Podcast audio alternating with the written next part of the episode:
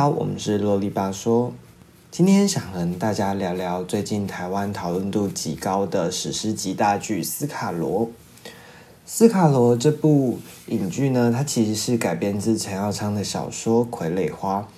而剧名原本也要沿用同名小说的名字《傀儡花》，但被外界认为可能带有一点歧视的意味，所以最后经由各方的讨论。才决定是斯卡罗这个名字，而斯卡罗的背景其实是以当时所发生的罗妹号事件，所以今天就想来和大家聊聊关于这个讲述真实历史罗妹号事件的过程以及他们对后世的影响。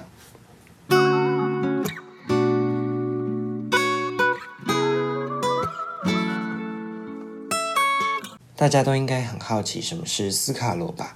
其实斯卡罗呢，就是指本地的排湾族对北方的资本社人的称呼。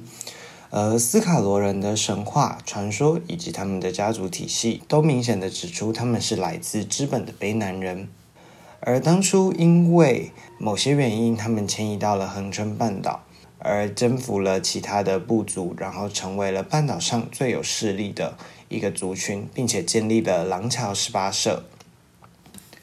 而他们为什么会从资本跑到恒春呢？因为当初资本社人和普悠马社人在华地战役之中，他们被普悠马社人打败。后来，一支资本社的孤军，他就逃到了廊桥，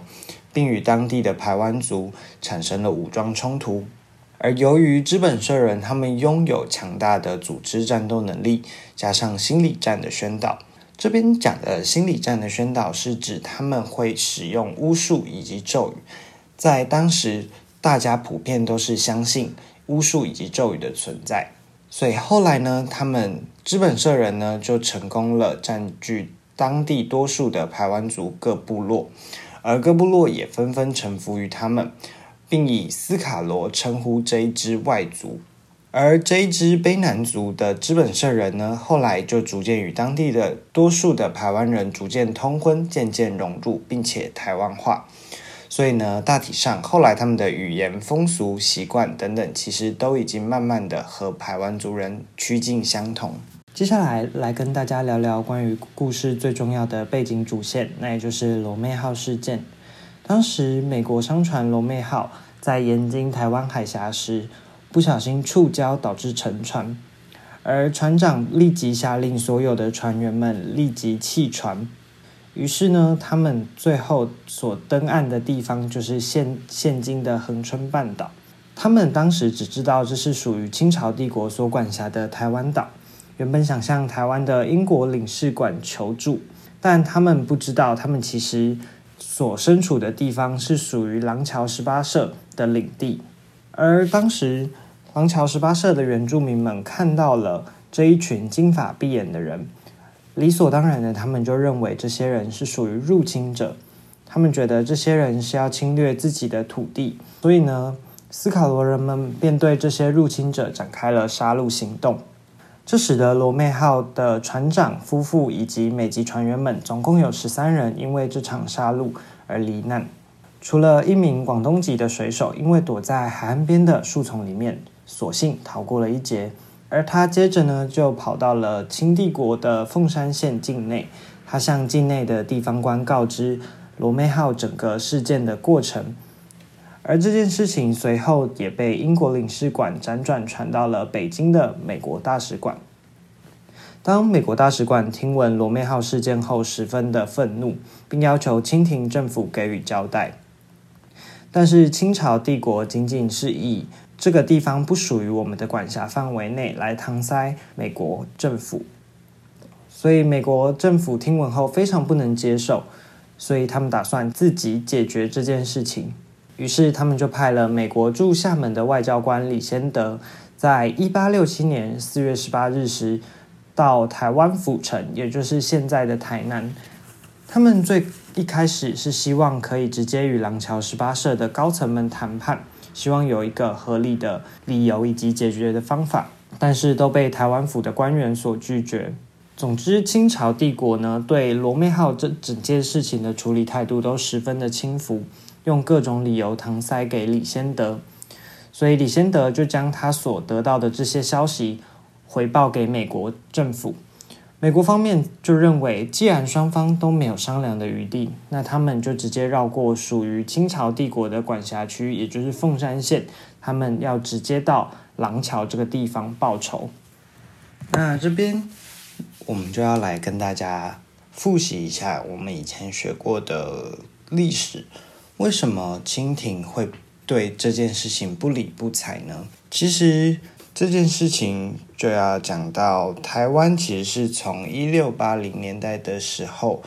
就已经开始被治理了，而当时台湾并不是那么炙手可热的领土。康熙皇帝甚至曾经提到说，台湾就仅仅只是一个弹丸之地，嗯，指的就是台湾并不重要。而是在施琅后来认为台湾土地肥沃、战略位置以及经商位置极具重要，强烈建议康熙将台湾纳入版图后，才正式开启了清领时期。不过在清领初期呢，他们对台湾的态度是非常消极的。最一开始，他们对台湾实施的是班兵制度。当时的清廷，他们派遣官兵轮调到台湾，三年内就要调回内地，为了就是防止官兵相袭啊，避免发生徇私或是勾结的情况。简单来说呢，他们就是怕麻烦，到最后还要处理械斗事件。而当时他们对于原住民的理番政策，是用以番治番、以夷制夷的观念来处理。将原住民族分为和政府较为亲近的熟番，还有无法归顺于政府的，称作为生番。清廷政府为了避免纷争，他们还设立了土牛番界。土牛番界就是一般汉人活动的区域，而另外一边呢，则是生番的领土，两边都互不干涉。这就是为什么我们刚刚在上述提到，美国政府要绕过。台湾的凤山县直接前往廊桥，因为当时清廷政府给予美国的回应就是廊桥不属于我的管辖范围内，所以呢，美国政府就决定要私自带兵前往廊桥来做攻击。所以这就是为什么当时关于罗妹号事件几乎完全清廷几乎完全采用不理不睬的方式来做应对处理的方法。所以在一八六七年的六月初，美国就派了海军以及海军陆战队两个军种，分别搭两艘船前往廊桥，并登陆恒春半岛。而他们的协助人呢，就是台湾的英国商人毕奇林。毕奇林担任的职务是通事一职，通事指的就是与原住民之间担任翻译或者是谈判以及向导的人，希望可以透过武装与沟通来处理罗妹号事件。以及对廊桥十八社进行惩处，而同一个时间呢，廊桥十八社的斯卡罗人，他们也看到了海面上其实来了两艘战舰，并且有许又有许多金发碧眼的人，和他们之前攻击罗妹号事件船员的人们有着相同的特征，所以他们直觉就认为这些人一定是来战争的，而其实他们的。人数众多，所以这个消息很快就传到了廊桥十八社的大统领的耳中，而大统领就召集了二十二名斯卡罗人要去迎战。在一八六七年的六月十三日，美军兵分两路进入了廊桥，并准备征讨原住民部落。在途中，他们就与斯卡罗的战士在龟比山一带，就是现在的垦丁大尖山附近。展开了激战，但是其实因为由于美军在过去的战役中，他们未经历过丛林的游击战，他们也很难适应海岛气候的高温，所以美国人十分的难熬。这些因素都让美国在战地地理上失去了战略优势，所以在交战过程中，美军基本上只能够以防守为主。因为他们也不知道斯卡罗战士会从哪里对他们进行伏击以及攻击。虽然美美军有着先进的火器，以及曾经他们有面对各种战斗的丰富经验，但是他们在交战中，他们的海军中尉还是不幸遭到斯卡罗人杀戮而死亡。其实，在美军他们看到他们的领军将领死亡以后呢，他们就不选择继续进军，反而开始撤退到船上。后来，他们就撤出了台湾。这场战役就大致告一段落。而美国方面呢，他们阵亡了一位海军中尉，而斯卡罗人以斯卡罗为主的廊桥方面呢，他们几乎是没有任何损失的，所以基本上可以说是打了一场完美的胜仗。这场战役呢，清帝国的官方史书里面没有特别的提到以及琢磨，反而在美国的历史上，他们被称为一八六七年台湾远征。而台湾远征又称为福尔摩沙远征，其实它就是一场报复性的远征，因为它是为了报复当初罗妹号事件。不过对美国来说是一场失败的行动。而这场报复性远征失败后，美军准备撤出廊桥的时候呢，其实这整件事情并没有结束。这时候清朝才正式的意识到这件事情有多么的严重。毕竟美国都已经主动出兵，而清廷政府也很怕美国这次出兵会造成的损失又会变成国际的问题，到最后呢又需要割地啊赔款之类的，所以清廷政府就派了刘明登率领汉人与平埔族组成混合军团，准备进入廊桥来讨伐斯斯卡罗人。而当整个军队已经抵达廊桥后，他们才发现美国和斯卡罗人已经讲和了，已经签订了台湾第一个平等条约了。当时美国的外交官李先德呢，他想还是想要尝试与廊桥十八社的大统领，也就是卓济笃好好谈谈，希望能化解这场纠纷。于是，李先德、毕奇林以及卓济笃等斯卡罗人呢，经过了几个月的谈判以后，最后在一八六七年的十月十号，美国廊桥十八社以及李先德、毕奇林的所代表的美国方面，他们相约在火山，也就是今天恒春的出火，立下了合约。而这个合约的内容就是表示，美国与廊桥十八社之间互为友好。而后，如果遇到像罗妹号事件的这样的事情时，美国人他们会高举红色的旗子，而举这个旗子的意思代表美国人需要斯卡罗人的救援以及保护。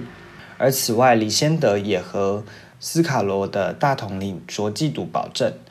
如果美国人遇到了海难，他们只会在岸边求助，他们不会私自侵侵略或是侵扰到廊桥的领地和其他斯卡罗聚落。最终，他们就完成了签约的仪式，而这个签约就称为南甲之盟，这是台湾第一个双向的平等国际外交合约。而这个合约的中文纸本呢，在一八九八年的时候，美国大使馆。他们转交给了恭亲王奕欣收存，而英文的纸本条约则是在一八九九年二月书写为纸本档案，并上呈给美国政府。关于后现呃上述的这个南甲之盟以及前面提的台湾远征，大家可能都没有这么了解。而这整个在南甲之盟签订之后呢，其实罗妹号事件才算是完整的告了一个段落。其实也因为罗妹号事件，让清廷政府更意识到了台湾很重要，所以呢，在最后呢，他们又设置了军事基地啊，而且恭亲王奕欣他也认为台湾南方的巴士海峡是外国商船的必经之地，为了怕又有国际的事端，所以他们希望可以加速进行驻军以的设置，这也是跟日后促成开山抚番，还有设置成。恒春线以及阿兰比灯塔新建的原因之一，